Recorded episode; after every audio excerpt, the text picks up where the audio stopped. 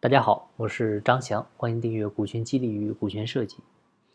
提起管理呢，大家通常会理解成如何去管理他人啊，而管理大师彼得·德鲁克先生呢却说过，自我管理呢其实就是最好的管理啊，因为优秀的人是不需要管理的啊，只要你给他设定好目标，他们呢会自动自发的去完成。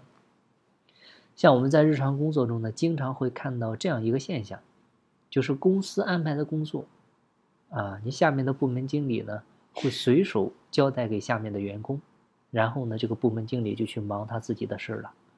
结果呢，最后这个活儿都是员工做的，但是功劳呢却是部门经理的。啊，特别是公司安排下来的非常重要的任务，比如一些绩效指标啊、重要的活动啊、领导亲自交代的一些特殊任务啊，有时候他也是这么干。啊，有时候呢，这些人呢还美其名曰啊，我这叫授权，啊，我呢正好借此机会来锻炼一下员工的能力。但是啊，这种行为其实是非常不利于去树立你自己的管理者形象的。为啥呢？因为你看你自己都不做，你凭什么安排别人做？你自己都做不好，你凭什么要求员工去完成呢？对吧？有什么样的领导，就有什么样的员工。没到高层领导那一步，啊，我劝你还是放下身段啊，跟员工呢一块儿去做事。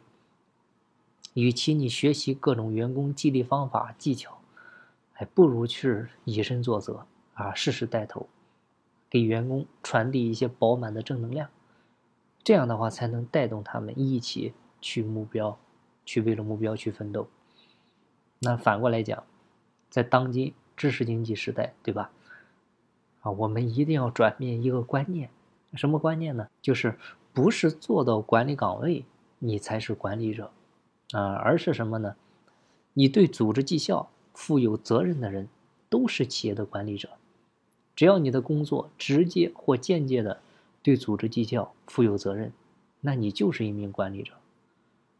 啊，作为一名没有在管理岗位的管理者，同样也要学会自我管理。就是在组织目标或者任务分解到你某一个人的时候，要主动的去运用你身边的时间啊、资源啊、方法去完成目标，而不是说靠他人的激励或者催促去完成。如果是你一直是依靠他人的激励才去工作，那这个时候呢，你充其量只能算是一个灯泡，因为真正的管理者会把自己变成一个太阳，一直是在熊熊的燃烧。然后呢，点亮自己，照亮他人。所以呢，我们作为管理者一定要去变成太阳，而不是灯泡。啊，另外呢，我想说的另一个观点就是，管理的本质呢其实是服务，而不是管人。管理呢就是赋能。这个其实是对我影响很大的一句话。原本呢，以为管理就是高高在上，你可以指挥不同的人，啊，都得听我的，然后呢去做不同的事儿。自己呢可以做到运筹帷幄啊，悠闲自得。但是现实情况是，作为管理者，不仅仅要以身作则，带头做好本职工作，还要做好对下属的指导啊，对下属的帮助，要切实的帮助他们成长。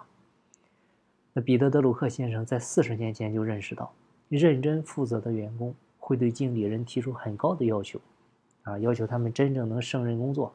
啊，要求他们认真对待自己的工作，要求他们对自己的任务和业绩负起责任来。啊，尤其是现在员工逐渐的趋于年轻化，你原来管理七零后、八零后的理念方法，放到现在的九零后、零零后身上，已经是明显落伍了，因为他们不看你怎么说的，啊，只看你怎么做的。你天天打鸡血，啊，画大饼，一点用没有了，各位。所以你看，现在成功学都没落了。所以管理者呢，不但自己要做好本职工作，啊，更要帮助员工更好的去完成工作目标。最后呢，我想说，管理呢，它真的是一门技术活啊。就作为管理者，不光要掌握完善的管理技巧，更呢，更加是要看透我们管理背后的本质和逻辑啊，懂得利用人性去开展管理工作。我们不但要做好一位管理者的自我管理。啊，体现管理者的自我修养，还要在部门内部同事的服务上呢去竭尽全力，来确保组织目标在这种服务与被服务中去完成。所以呢，管理管理不是管人，而是要为团队做好服务，啊，激发员工的自驱力、自动力，通过以身作则，感染他人，啊，这个才是优秀的管理者。好，今天的分享呢就到这儿，希望对你有收获。有更多股权或者管理方面问题，欢迎加我微信详细沟通。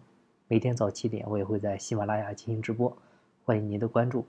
节目在西天，精在路上，我是张翔，下期再见，拜拜。